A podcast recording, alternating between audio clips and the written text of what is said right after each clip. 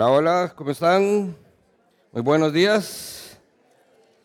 Qué gusto verle, qué gusto que estemos juntos. Qué bueno que podamos estar juntos una vez más. Cada vez que decimos esto, realmente lo sentimos. Es una celebración para nosotros, es una oportunidad para, como familia, crecer, estar juntos e ir a la palabra de Dios. Así que, si tiene su Biblia a mano, acompáñeme a Marcos capítulo 7.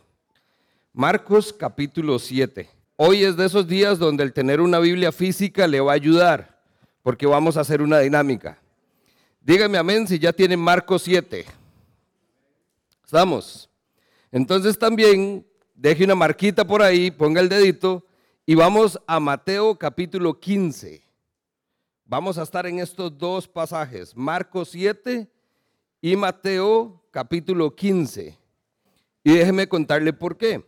Esto es lo que se conoce como pasajes paralelos. Eso es cuando encontramos en los evangelios específicamente una historia que está narrada en varios evangelios, en dos o tres o en todos los evangelios. Cada uno de los autores de los evangelios tiene una perspectiva diferente, una manera de escribir diferente, el enfoque es diferente y las palabras que usa es diferente. Entonces, cuando vemos estos pasajes paralelos, no es que son historias diferentes y uno dijo una cosa y otro dijo otra, es que más bien se complementan. Y hoy son de esos días donde podemos ver cómo esos aportes nos pueden servir para comprender mejor la historia. El día de hoy vamos a arrancar una serie que hemos denominado Encuentros con Jesús. No es una serie nueva, estamos reiniciando, si usted ya ha estado con nosotros algún tiempo, cada año me gusta tomar un tiempo para que entonces vayamos y encontremos en algunos personajes que tenemos en la Biblia esa perspectiva de quién es Jesús. Vamos entonces a ver cómo el Hijo de Dios tiene autoridad y poder. Y la vamos a ver a través de los ojos de aquellos que cuando lo conocieron, realmente tuvieron un encuentro personal con Él y su vida cambió para siempre. Esa es la idea entonces de la dinámica por las próximas semanas. Lo que vamos a ver en cada encuentro son tres aspectos principales. El primero de ellos tiene que ver con la identidad. Al ver quién es Jesús, como ellos lo vieron, podemos entonces conocer a ese Dios que nosotros tenemos, en el cual podemos confiar y ver como nuestro Señor y Salvador. Lo segundo es que vamos entonces a tener la oportunidad de ver cómo se desarrolla una relación con Jesús, cómo a través de una conversación y de esos encuentros Jesús estableció una relación personal con estas personas. Y lo tercero, vamos a ver entonces también un tema que es súper importante en esto, que es la esperanza. En cada uno de estos encuentros, Jesús depositó esperanza en personas que no la tenían o que la habían perdido por alguna razón. Y vamos a ver entonces cómo, siguiendo este patrón, nosotros también podemos ver que hoy podemos conocer más a Jesús podemos tener una relación con Él o fortalecer una relación si ya la tenemos y reavivar nuestra esperanza. En muchas de estas cosas vamos a encontrarnos que son eventos muy peculiares y particulares. ¿A qué me refiero con esto? Son eventos extraordinarios porque suceden cosas que realmente nos llaman la atención. Esta semana vamos a comenzar entonces con el encuentro que tiene Jesús con una mujer sirofenicia. Y esto es también algo interesante. Muchos de estos encuentros son con personas que no tienen nombre y apellido. Lo hemos visto ya, el endemoniado Gadareno, la mujer del pozo, la mujer del flujo de sangre, el leproso, no tienen nombre. No conocemos quiénes eran estas personas. Y sin embargo, lo que Dios hizo con ellos y la transformación impactó no solo su vida, sino la de otros a su alrededor. Lo cual quiere decir que entonces, al no haber nombre, cualquiera de nosotros puede ser ese hombre, esa mujer, en el cual Dios puede transformarnos y usarnos para un propósito mayor e impactar el lugar donde estamos, donde vivimos y, ¿por qué no?, la nación y el mundo entero. Hay que soñar. Por último, vamos a ver dos perspectivas específicas. Uno es el acercamiento que tiene esta persona hacia Jesús y lo otro, vamos a ver entonces cómo se muestra Jesús ante estas personas. En la mayoría de los casos hay una necesidad física que debe ser sanada, Pero también nuestro Señor no solo ve la necesidad física, sino también ve la necesidad espiritual, lo cual entonces no solo vamos a ver en algunos casos milagros físicos, sanación extraordinaria, sino que vamos a ver salvación, lo cual nosotros entonces podemos decir que es algo mucho más importante. Eso quiere decir que incluso esta mañana la salvación puede llegar a alguno de nosotros. Amén. Vamos al texto.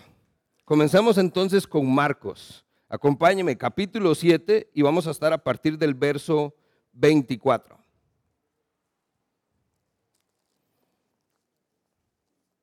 Dice que Jesús partió de allí y se fue a la región de Tiro.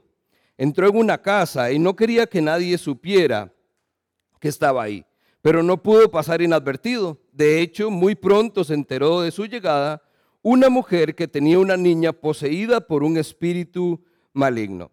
Así que fue y se arrojó a sus pies. Esta mujer era extranjera, sirofenicia de nacimiento, y le rogaba que expulsara el demonio que tenía su hija. Vea la respuesta de Jesús, verso 27. Deja que primero se sacien los hijos, replicó Jesús, porque no está bien quitarles el pan a los hijos y echárselo a los perros.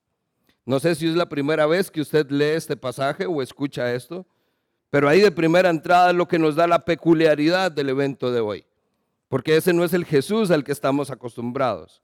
Ese tipo de expresión, ese tipo de indiferencia, no es lo que tradicionalmente nosotros vemos en Jesús. Por lo tanto, presenta una particularidad el entender bien qué fue lo que pasó. Vea la respuesta de la mujer. Verso 28. Sí, Señor, respondió la mujer, pero hasta los perros comen debajo de la mesa las migajas que dejan sus hijos. Jesús entonces le responde, por haberme respondido así, puedes irte tranquila, el demonio ha salido de tu hija. Cuando llegó a casa, encontró a su niña acostada en la cama y el demonio había ya salido de ella. Increíble entonces, vea que la mayoría de los encuentros son conversaciones. Él dice, ella dice, y vemos algo extraordinario que hay en estos pasajes. El día de hoy con una particularidad donde entonces la respuesta de Jesús en apariencia puede ser indiferente, puede ser cruel e incluso puede que simplemente pareciera que no quiere o no está interesado en hacer algo por esta mujer. Vamos a Mateo. Mateo capítulo 15. Échese unas hojitas ahí para atrás y encuentra entonces el pasaje paralelo. Comenzamos a partir del verso 21. Vamos a hacer las dos lecturas para tener bien todo el panorama. Partiendo de allí, Jesús se retiró a la región de Tiro y de Sidón. Vea que entonces aquí está el primer aspecto que complementa a Mateo. Es una región, Tiro y Sidón. Hay toda una región por la cual Jesús se traslada. Dice que una mujer cananea de las inmediaciones salió a su encuentro.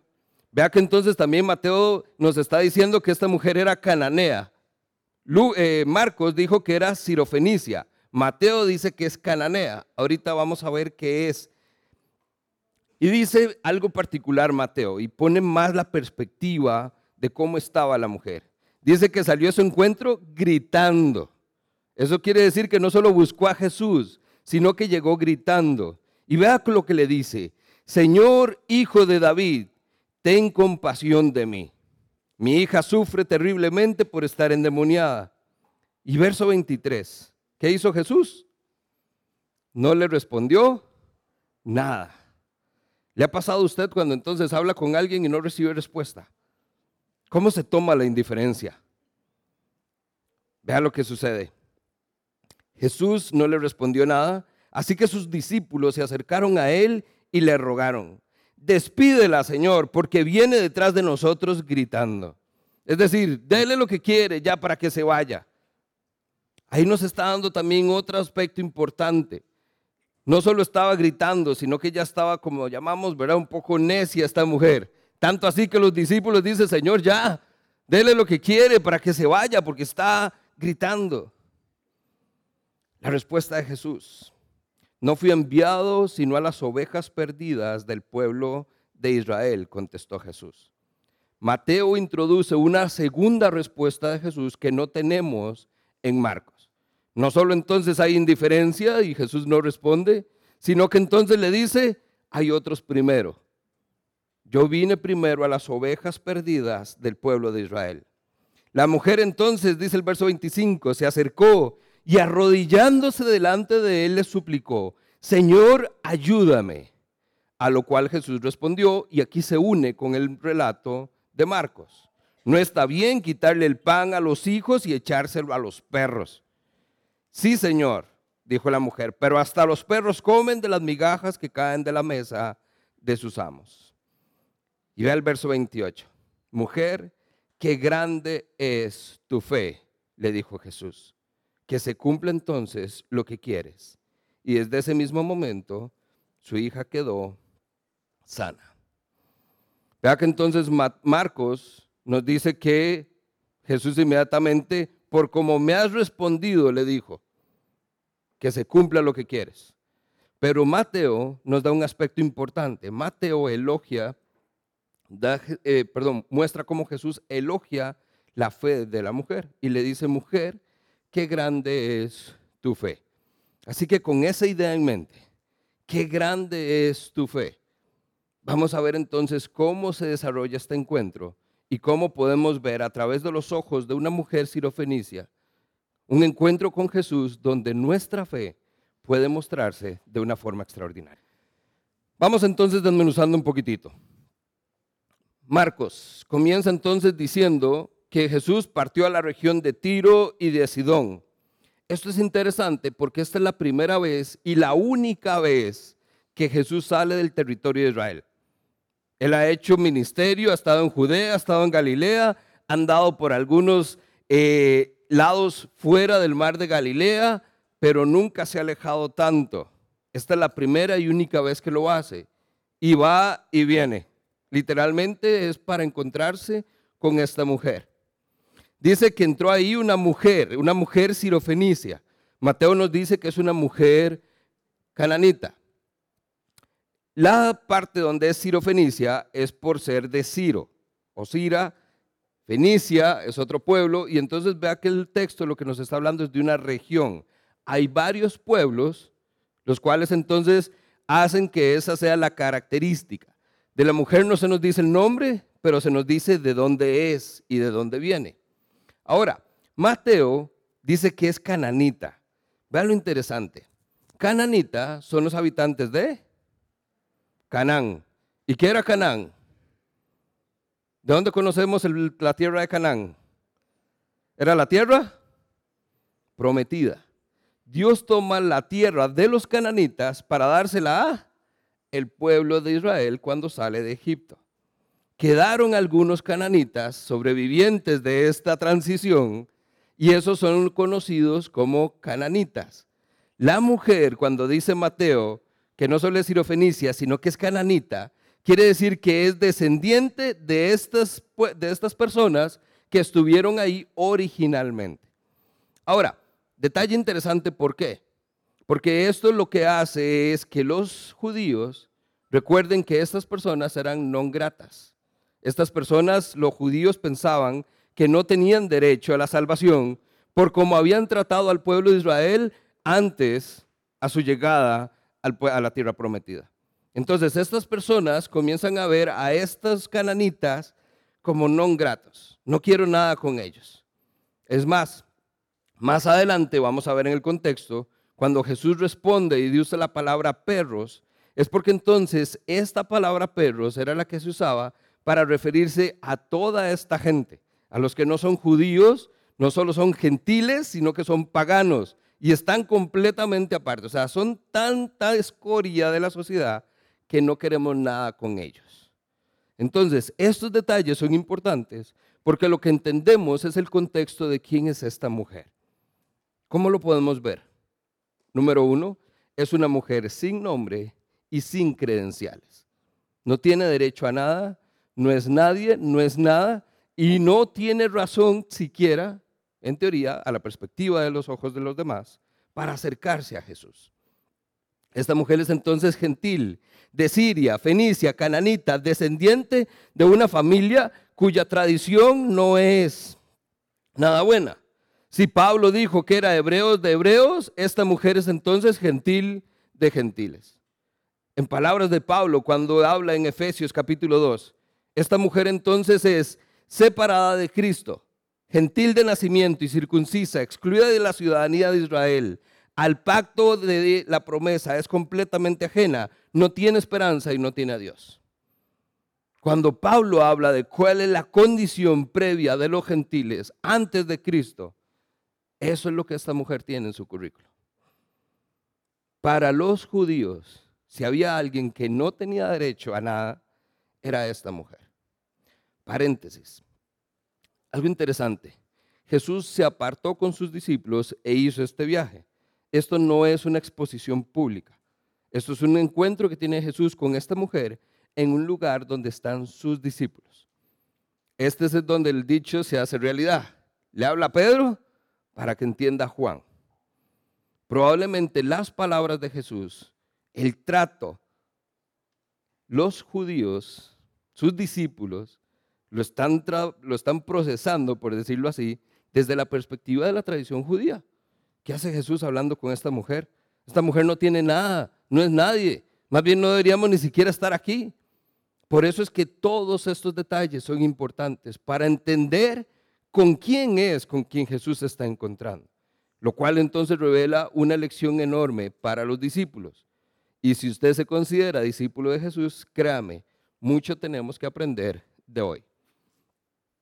Veamos entonces a esta mujer. Lo primero que usted tiene que ver entonces es, si no merecía nada, si por su condición no era nadie, vea lo primero que nos llama la atención a este encuentro. ¿Quién vino a ella? Jesús. El Mesías viajó muchísimos kilómetros para encontrarse con esta mujer. Muchos judíos ya están ahí, tienen a Jesús a la par y no lo pueden ver.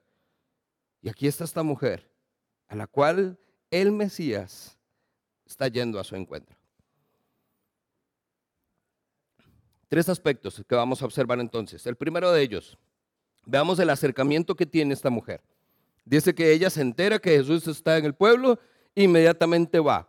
Y ambos relatos, Marcos y Mateo, nos dicen que ella lo que hizo fue arrojarse a sus pies. ¿Usted ha visto a alguien arrojarse a los pies? ¿Cuándo lo hacemos? Cuando estamos desesperados. Cuando reconocemos que no hay nada ni nadie más que esa persona la que algo puede hacer. Pues entonces esta persona está reconociendo a Jesús. Interesantemente, nosotros lo damos por sentado, porque nosotros decimos, ¿conoce usted a Jesús? Y sí, ¿quién no lo va a conocer a estas alturas? Con el Internet y la capacidad que tenemos de exposición, ¿quién no va a saber de Jesús? Bueno, estas personas. Recuerde que entonces esa región, cuando dicen que es Tiro, Sidón, arriba, bien largo, no hay judíos como para que haya cierta tradición de que alguien algo ha dicho. Y sin embargo, esta mujer en medio de la nada sabe quién es Jesús. Número dos, cuando habla con él le dice Señor.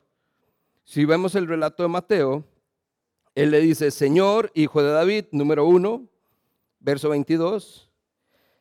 Verso 25, Señor, ayúdame. Y verso 27, sí, Señor. En tres ocasiones, esta mujer reconoce a Jesús por quien Él es. Y cuando usted le dice Señor a alguien es porque usted reconoce su autoridad. Usted sabe quién es usted, usted sabe quién es Él, y esta mujer entonces reconoce que es su Señor. Tres, lo reconoce también como el Mesías. ¿De dónde sacamos esto? Mateo dice que entonces esta mujer ahí en el verso 22 le dice Señor, hijo de David. Resulta que hijo de David es un título. Esta es una frase que se usa completa y es un título mesiánico. Mateo es judío y escribe a judíos. Y es por eso frecuente escuchar esto en el Evangelio de Mateo. Otros le llaman hijo del hombre o nada más llegó el hijo de Dios, pero Mateo siempre usa la frase hijo de David.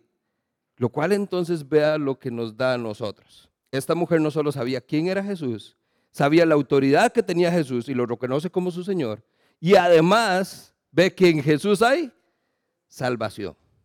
Los judíos a ese punto están esperando la llegada del Mesías, el Salvador prometido. Pero esta es una mujer gentil. Esta es una mujer que no sabe qué es lo que está prometido para ellos. Es una mujer que simplemente reconoce en este Jesús alguien que puede ser su Señor y su Salvador. Y ojo, no ha pasado nada. No han conversado, no se han presentado, pero ella ya está a los pies del maestro diciéndole, Señor, sálvame, ayúdame, dame lo que quiero. Ella está convencida de que sabe quién es Jesús y lo que Él es capaz de hacer. Ojo, y ella sabe que Él es su condición, lo cual hace esto ya extraordinario. Lo segundo que podemos ver es la condición que tiene esta mujer. Número uno, ella está desesperada. Dice Mateo en el verso 26 que le estaba rogando a Jesús. Ahí en el verso que ahora leíamos, 22, Señor, ten compasión de mí. Y en el, verso 23 dice que todos los discípulos le pedían que la despachara. Vea que el texto dice que ella llegó gritando, que ella gritaba, dice Marcos. Ella estaba desesperada. Ahora, entendamos por qué. ¿Cuántos de ustedes tienen hijos? ¿Cuántos han tenido que hacer un viajecito de emergencias al hospital por algo que pasó a sus hijos? Usted llega muy cortés, hace la fila, toca la puerta. Buenas, ¿alguien tiene, no sé, un ratito como para que me ayude? Usted entra pegando gritos. Un doctor, alguien que me ayude. La desesperación viene de la situación. El texto no nos dice cuánto tiempo tiene esta mujer de ver a su hija en esta condición, pero endemoniado Quizás entonces usted se ha dado cuenta, si ha leído la Biblia, y si no, vea las películas y se da una idea de cómo lo presentan, pero mejor lea la Biblia para que sepa lo que realmente es estar endemoniado. Pero no es nada agradable. La persona ya no es ella. Imagínese el dolor que es que nuestros hijos no nos reconozcan. O que peor, que nosotros no reconozcamos ya quiénes son nuestros hijos. Eso lleva a que si la mujer está desesperada. Grita, corre, ruega, pide. ¿Por qué? Por desesperación. Un comentarista, J.C. Rael, dice, desesperada y desesperanzada como parece su situación, esta niña, de la cual no se menciona su nombre, tiene una madre que ora. Y donde hay una madre que ora, siempre hay esperanza. No vamos a menospreciar el trabajo que hacemos como papás, pero la oración de una madre llega a lugares mucho más rápido por el tipo de relación, por el tipo de compasión, por la desesperación que viene de un corazón genuino que no quiere nada por egoísmo. Vea que no es capricho, ella no está pidiendo algo que no merece. Ella simplemente quiere ver a su hija de nuevo. La mujer sabe que no tiene garantía de que va a recibir ayuda. Ella sabe quién es y sabe con quién está hablando. Y sin embargo, se anima. Esta mujer, la segunda característica en su condición, es que está convencida. Ella está convencida de que hay algo que se puede hacer y está dispuesta a intentarlo, cueste lo que cueste. Y número tres, muy similar a esto, es una mujer que también está decidida. Vea que entonces, ¿qué es lo que vemos? Cuando ella enfrenta aparente indiferencia, cuando ella entonces enfrenta el silencio de Jesús, cuando ella enfrenta lo que parece ser un no tengo tiempo para usted, hay otros que merecen más o están primero, dice el texto. Cuando ella se enfrenta a que por más que ella insiste, no se resuelve su situación, esta mujer está decidida a no darse por vencida. Algunos le llamamos perseverancia. Otros cuando vemos esa situación les decimos necios. Qué necio usted que sigue, dele, dele, dele. Esa es la perspectiva de los discípulos. Dice Mateo, Señor, despídela que viene aquí detrás de nosotros gritando. Ese, vocablo que usa despídela es dele lo que quiere para que se vaya. Haga lo que ella quiere para que ya no esté molestando. Esa es la perspectiva de los discípulos. Es una mujer que entonces no es que está perseverando, es que está de necia. Pero Jesús no está viendo su necesidad, Jesús está viendo su necesidad. La está viendo desesperada, la está viendo convencida y la está viendo decidida a obtener lo que quiere, cueste lo que cueste. Y el último aspecto ahí, no solo vemos su condición, y sino la forma también en que se acerca, sino que vemos que hay una intención. Su encuentro con Jesús es específico. Señor, ayúdeme. Mi hija está endemoniada. A partir de ahí entonces, vamos a ver el intercambio de palabras que voy a llamar sabiamente escogidas, tanto de parte de la mujer como de parte de Jesús. Ella presenta entonces su petición y según Marcos, verso 27, Jesús le responde, deja que primero se sacien los hijos, porque no está bien quitarle el pan a los hijos para echárselo a los perros. Cuando leemos esta frase, ¿qué es lo que usted entiende de inmediato? No está bien quitarle el pan a los hijos para echárselo a los perros. ¿Quiénes son los hijos? No importa. ¿Quién es el perro? Ella lo está tomando como es. Y entonces es donde usted y yo inmediatamente saltamos. Porque, un momento, Jesús le acaba de llamar perro a una mujer desesperada porque su hija está endemoniada. Eso es crueldad. Eso es ser insensible. Eso es no tener corazón. Pero no es así de primera entrada aparece, y es lo que los discípulos ven también. Pero en el desarrollo de esa conversación es donde vamos a ver algunos aspectos que nos van a cambiar la perspectiva. Vea que antes de eso, según el relato de Mateo, verso 24, Jesús ya le había dicho, no fui enviado sino a las ovejas perdidas del pueblo de Israel. ¿De cuál pueblo es ella? De los cananitas. ¿Eso qué quiere decir? Yo fui enviado a los del otro pueblo, no al suyo. Eso es lo que se está interpretando. Nosotros creeríamos que Mateo nos va a ayudar a tener una mejor perspectiva y es peor. Mateo nos da detalles donde usted dice, sí, no, o sea, si estuviéramos en la corte de Jesús, está perdiendo el caso. Realmente, ¿cómo se le dirige así a estas personas? Pero más allá de lo que Jesús dice, es a quién se lo dice que es esta mujer, pero hay un detrás de cámaras, porque Jesús en realidad le está dando una lección no a la mujer, ¿a quién? A sus discípulos, a los judíos que creen que esa es la realidad, que creen que ellos son primero y que hay otros después, que a los que creen que hay unos perros que no merecen nada y ellos lo merecen todo. Pero vea que recuerde lo que dice las escrituras, Jesús vino a los suyos primero y los suyos no lo recibieron. ¿Se da cuenta entonces? Jesús aquí es una lección donde su ministerio sí está con un pueblo que fue escogido, pero no se queda ahí. Si los judíos no quieren recibir a Jesús, hay otros, y esta mujer es una, que están dispuestos a recibirlo. Y es más, vea la palabra que usa, migajas. No importa, lo que sea, pero si hay oportunidad, aquí estoy, dice la mujer. En el verso 24, eh, no fui enviado entonces sino a las ovejas perdidas del pueblo de Israel, contestó Jesús. Lo que vemos es que entonces hay un aparente rechazo también, es un tema de prioridad y sin embargo genera esperanza, porque dice que es primero, primero fui enviado a estas ovejas del pueblo de Israel. Y ahorita vamos a desarrollar esto. Pero ¿qué es lo que quiero que vean nada más en contexto? De primera entrada, la respuesta de Jesús, que es lo primero que estamos viendo, antes de ver la de ella, podría entrar perfectamente en el ranking de las peores frases que pudo haber dicho Jesús a una persona. Las más hirientes, las más indiferentes. Pero antes de que emitamos ese juicio, déjenme darle tres aspectos para poder comprender por qué Jesús dijo lo que dijo. Esto primero en un marco de contexto. Recuerde que un verso fuera de contexto se convierte en un pretexto.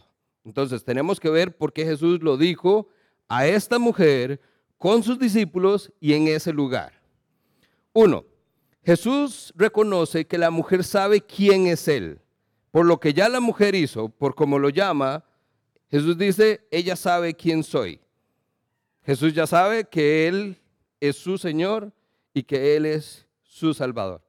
La mujer probablemente lo ha intentado todo, que no ha hecho una madre desesperada. Y Él dice, solo Jesús puede hacer algo. Está en el lugar correcto. Número dos, Jesús le habla a la mujer desde la perspectiva de sus discípulos. Jesús está utilizando palabras que ellos saben, lo que conocen, sus pensamientos. Pero Jesús le está hablando a la mujer, pero está viendo a sus discípulos. Jesús le está diciendo esto a esa mujer sirofenicia, pero está volviendo a ver a sus discípulos cuando lo hace. Probablemente si lo viéramos y nos tomamos la atribución de pensar cómo pudo haber sido, Jesús está viendo a sus discípulos, no está viendo a la mujer. No le dijo perro en la cara. Es simplemente ustedes creen que son perros. Hay una lección para los discípulos y se la está dando la mujer, no solo Jesús. Jesús está utilizando, vea cómo hay un cambio aquí en la perspectiva. Jesús está usando a esta mujer sirofenicia para que les muestre a sus discípulos lo que ellos no han entendido todavía, lo que ellos han dado por sentado. Y que esta mujer es quien se los va a mostrar. Y número tres, que es la parte realmente importante, Jesús muestra esperanza a quienes no tienen esperanza. Jesús le dice, deja que los niños coman primero. Y sin terminar la oración, sin terminar lo que está diciendo, la idea es entendida por la mujer. Primero, si hay un primero, hay un segundo. ¿Qué escuchó la mujer? Hay esperanza. Jesús, ayuda a mi hija. No está bien quitarle el pan a los hijos. Hay que darle primero a los hijos y después a los perros. ¿Qué escucha la mujer? Lo puedo hacer. Lo puedo hacer. Ante una aparente indiferencia, ante una aparente, eh, ante un aparente rechazo, ante una aparente negación, la mujer ahora parece que escucha por primera vez palabras de aliento. Sí es posible. Hay unos primero, pero después de esos hay otros. Y entonces inmediatamente, ¿qué es lo que ve esta mujer? Una oportunidad. Se cerró una puerta, pero dice el dicho, se abre una ventana. Un rayito de luz comienza a entrar y ella dice, se puede. Y en muchos casos, familia, eso es lo único que necesitamos un rayito de luz para que haya esperanza, para que sigamos creyendo, para que sigamos perseverando. El texto nos da otra palabra, usa migajas. A veces las migajas es nada más un pedacito para poder entonces ver que puede haber bendición. Muchos de nosotros nos damos por vencidos y creemos que ya no hay nada que hacer. Y en el momento en que usted escucha, pero, Usted va al doctor, le dicen, vea, tenemos una mala noticia, hay algo que está sucediendo. Y el doctor dice, pero, ¿qué, doctor? ¿Pero qué? ¿Qué se puede hacer? Bueno, hay un tratamiento, no es como el mejor, pero algo puede ayudar. No importa, lo tomo. Son oportunidades que se abren. Cuando usted escucha que hay un pero, que hay una oportunidad, la esperanza se aviva, la ilusión regresa. Y cuando usted cree que ya no hay nada que hacer, la cosa cambia. Y usted dice, hay oportunidad. Jesús entonces está trayendo esperanza. En una frase que pareciera ser cruel y dura, Jesús está trayendo esperanza a la vida de esta mujer. En cuanto al contexto, también es importante entender el lenguaje, que este es otro aspecto para entender qué fue lo que Jesús dijo, porque no es lo que usted se imagina. Cuando usted lee o escuchó la palabra perro, ¿qué fue lo que se imaginó? Un perro. ¿Qué tipo de perro? El zaguate. Al que anda ahí afuera. Al que le abre usted las bolsas de basura cuando la saca. Al perro que pasa peleándose, al perro que usted mejor corra porque no sabe si muerde. Esa es la perspectiva que nosotros tenemos y es la perspectiva que tenían los judíos. De hecho, entonces, ese vocablo es kion, es el que entonces se usa para referirse a un animal en estado semisalvaje. Un, uno de esos perros que aparece rodeando por las calles, en las afueras de las ciudades. alimentándose de los despojos que la gente echa, lamiendo sangre derramada y devorando cadáveres en competencia con otras fieras. Ahora, ¿por qué los discípulos están familiarizados con esto? En la tradición judía, esos perros, al estar así, al andar comiendo cochinadas y estando donde no tienen que estar, se volvían impuros. Y un judío no podía tocar algo que estuviera impuro o tan siquiera estar cerca de algo que está impuro. ¿Qué hace usted con el zaguatito que le llega lleno de rabia, de sarna, con el pelo caído? Lo abraza, lo recibe. Busca una piedra a ver si se va. El famoso échele agua caliente, dicen. Esa crueldad, ¿por qué? Porque Dios guarde, se acerque. Esos conceptos, familia, son los que están arraigados en la tradición judía. Y era porque estos animales de verdad daban. O sea, el zaguate estaba desde todos los tiempos. Pero vea el detalle. Los judíos llamaban perros, kion, a los gentiles y a los paganos. Esta mujer era de verdad un perro para ellos, un kion, un animal no deseado, algo impuro. No merece nada. Pero vea qué fue lo que dijo Jesús. El otro vocablo que encontramos en la Biblia es quinarion. Quinarion es un diminutivo de kion y no significa perro, significa perrito, el cachorro. Cuando yo le digo perrito, ¿cuál es la imagen entonces que viene a su cabeza? El puro, el schnauzer, el perrito de casa, el que usted le paga para que le corten el pelo, le corten las uñas, se lo laven con un champú, rizos hidratados. Al que usted deja entrar a la casa, al que puede dormir en la cama. Interesantemente, vea que ya eso sí nos va a conectar con el texto. Porque esos perritos que están en la casa cuando usted los deja que lleguen a usted y usted está comiendo, ¿qué es lo que comen estos perritos? Lo que cae en la mesa. Ahí es donde más de uno se echa el agua porque entonces llega el perrito y usted agarra el pedacito de carne y se lo da. Aunque los veterinarios dicen no le dé carne, no le dé comida, puro alimento. Pero ahí está, no falta quien agarre el pedacito y le damos comida. Aquellos que tenemos hijos y tenemos perros, de esos que pueden entrar a la casa, son una aspiradora fantástica. Comen todo, chupan todo y el piso queda como recién limpiado. Nada, nada se pega, se va absolutamente todo. ¿Por qué? Porque estos perritos están acostumbrados a también comer de las migajas que caen de la mesa. Este término quinario es entonces el que nosotros vemos que usa Jesús. Jesús, sus discípulos escucharon perros pero Jesús le está diciendo a esta mujer, perrito. Se lo está haciendo en diminutivo. Y en griego, el vocablo normalmente es porque se está caracterizando por un sentido de afecto. El primero es un sentido despectivo. Este segundo es afectivo. Jesús entonces, ¿qué es lo que está mostrando a esta mujer?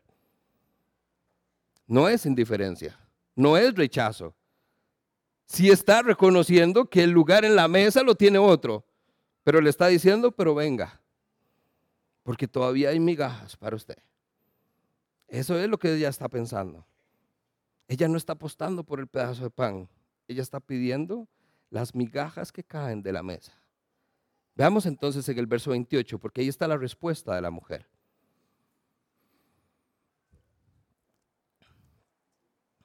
Paréntesis. Cuando alguien a usted le dice algo grosero, o usted va a pide algo y alguien le responde de mala manera, ¿cuál es su reacción? Cuando usted escucha la grosería, la indiferencia. Pongámoslo entonces en servicio al cliente para no tener que tocar temas ahí de familia y demás. Si usted no lo tratan bien, usted llega a pedir y no, eso no tenemos. La verdad, ¿sabe qué? No me dé nada. Yo aquí no vuelvo. Mejor me voy a comprar otro lugar. Esa es la reacción natural humana cuando enfrentamos el rechazo. El rechazo es, si a mí me dieron una, yo le doy dos. Si me dijo tres cosas, yo le digo cuatro. No nos damos por menos, el orgullo sale. La reacción natural es a confrontar, a discutir y a debatir. Lo más natural, ¿usted quién se cree para hablarme de esa manera. Pero vea la respuesta de esta mujer ante, ante esa aparente frase despectiva, ante esa aparente indiferencia. Verso 28 en, Marcos, verso 27 en Mateo. Sí, Señor. Usted es un perrito. Sí, Señor. Usted es un perrito. Sí, Señor. No lo debate, no lo refuta, no lo cuestiona, no lo pelea. Pero vea lo que hace esta mujer. Dice, pero hasta los perritos, hasta los quinariones, comen debajo de la mesa las migajas que dejan los hijos. Sí, Señor, pero hasta los perritos comen las migajas que caen de la mesa de sus amos. En esta respuesta lo que vemos es que la mujer reconoce su condición. Ella sabe que no es parte de la familia. Ella sabe que no es parte del pueblo. Ella sabe que no merece un pedazo de pan. Pero como mascota, como perrito, como quinarion, ella merece las migajas que caen. David Gusick hace este comentario en este pasaje. Ella no demandó ser vista como un niño, solamente ser bendecida como un perro. Es como si ella dijera, no estoy pidiendo que me dé la porción que corresponde a los niños, simplemente dame las migajas que ellos no quieren. La respuesta de esta mujer es asombrosa. No solo porque revela lo que usted y yo no haríamos y debemos hacer, sino porque entonces muestra lo que realmente nosotros podemos pedir a nuestro Dios una porción de su gracia, una pequeña porción de su misericordia. Y eso es suficiente para que nuestra vida cambie. Ojo el nivel de humildad, de humildad en esta mujer. Sí, Señor, no discute, reconoce su autoridad, reconoce sus palabras y las toma de quien viene. Pero también esta mujer dice hasta los perros no debate el tema de los perros, no debate lo que está ya previsto en un contexto social, cultural, histórico.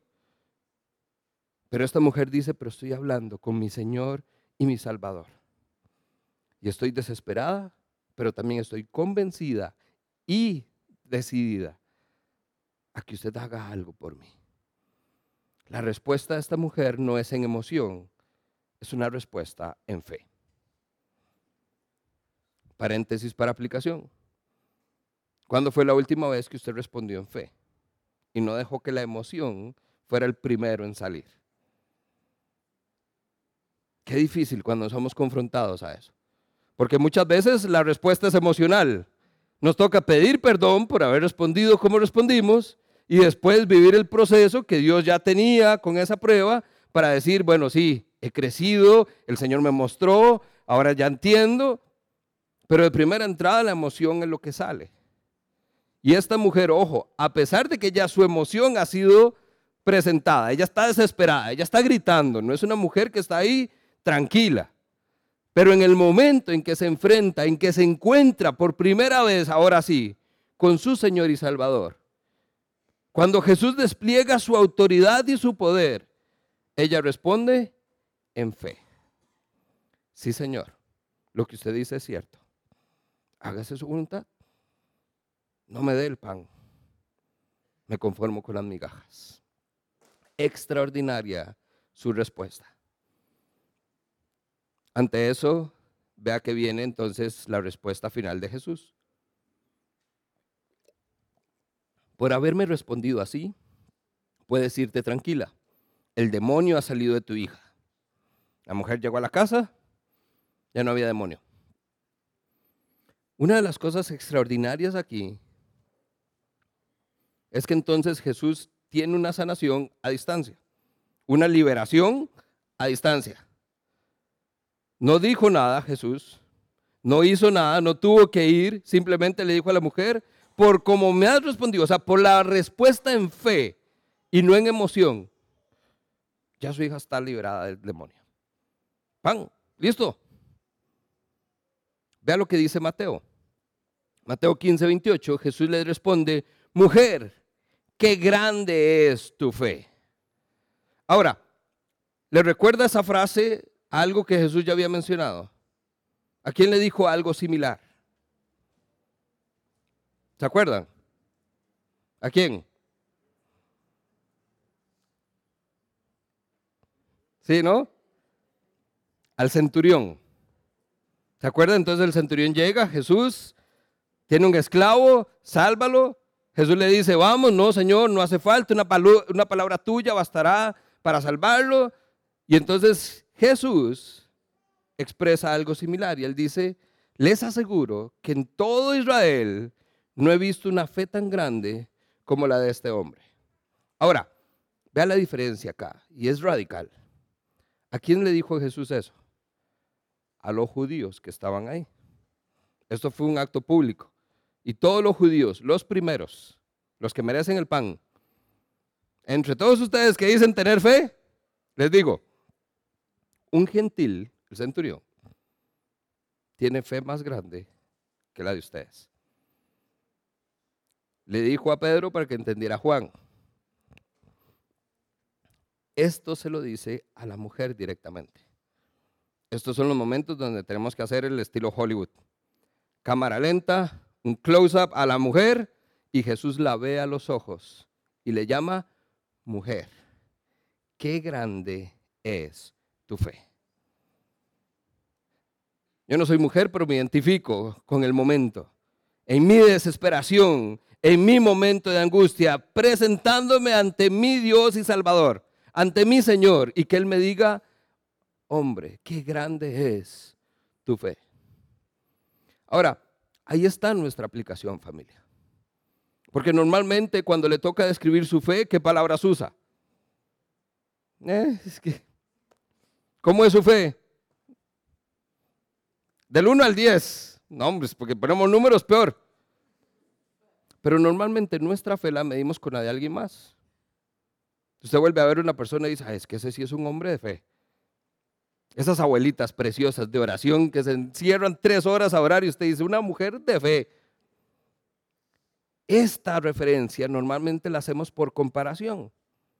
Y en la mayoría de los casos, casi siempre vemos a alguien que tiene mucha fe y por ende nosotros vemos que nuestra fe no es tan grande, no es tanta como la de otras personas. Ya esta mujer, Ciro Fenicia, gentil, no merecedera del pacto, ajena a la promesa, le dice, mujer, qué grande es tu fe. Ahí es entonces donde Hollywood hace tun, tun, tun, y vuelve a ver a los discípulos y los discípulos dicen, ¿y nosotros? Tanto tiempo caminando con él y nunca nos ha dicho algo, pero ¿usted le ha dicho algo así, Pedro? No. ¿Usted le ha dicho así algo, Juan? No. Interesantemente, dato curioso, estas referencias son solamente a gentiles, no a los primeros, a los que vienen después. A los que habiéndolo conocido lo rechazaron, pero a los que no estaban de primeros en la lista y lo vieron por primera vez y lo conocieron y lo recibieron y lo aceptaron como su Señor y Salvador, Jesús les dio todo. No solo su hija quedó sana, que era lo que la mujer quería, sino que se fue con salvación. Un elogio precioso que ella atesorará por el resto de su vida. Mujer, qué grande es tu fe. Así que termino con esto. ¿Qué fue lo que vio Jesús en esta mujer? ¿Qué fue lo que había ahí en esta mujer sirofenicia? que Jesús describiera con grandeza. Su fe era grande porque para recibir su petición, ella solo tuvo que decir quiero y ya. Jesús ve que es una fe grande porque era poco común. No es uno de los judíos que han escuchado, que han crecido, que han sabido de él. Es de una mujer que sin saberlo llega y lo reconoce y sabe quién es. Su fe fue grande porque pudo haber sido puesta a prueba muchas veces y de una manera muy severa. Normalmente su fe y mi fe es puesta a prueba a lo largo del tiempo. Jesús va formando carácter. El texto famoso, el que comenzó tan buena obra, la va perfeccionando hasta el día en que Cristo vuelva. La fe de esta mujer fue puesta a prueba en tiempo real, en el momento. Una, dos, tres. Indiferencia, silencio y aparente rechazo. ¿Y la mujer qué hizo? Perseveró. No se dio por vencida. Ese es el tipo de fe que Jesús busca. Y por eso le dice, mujer, qué grande es tu fe. Fue una fe tan grande que hizo que no se rindiera y una fe tan grande que hizo que Jesús, sin decir una palabra ni hacer un movimiento, cumpliera su voluntad. Tu hija está bien. Vaya, viva feliz. Esta mujer llegó a casa con buenas noticias de salvación. ¿Cómo está su fe hoy? ¿Cómo está su relación con Jesús? ¿Cómo está su confianza, su certeza en quién Él es y en lo que puede hacer por usted? Jesús todavía está en el negocio de cambiar vidas, de transformarnos y de que haya salvación y vida eterna. Amén.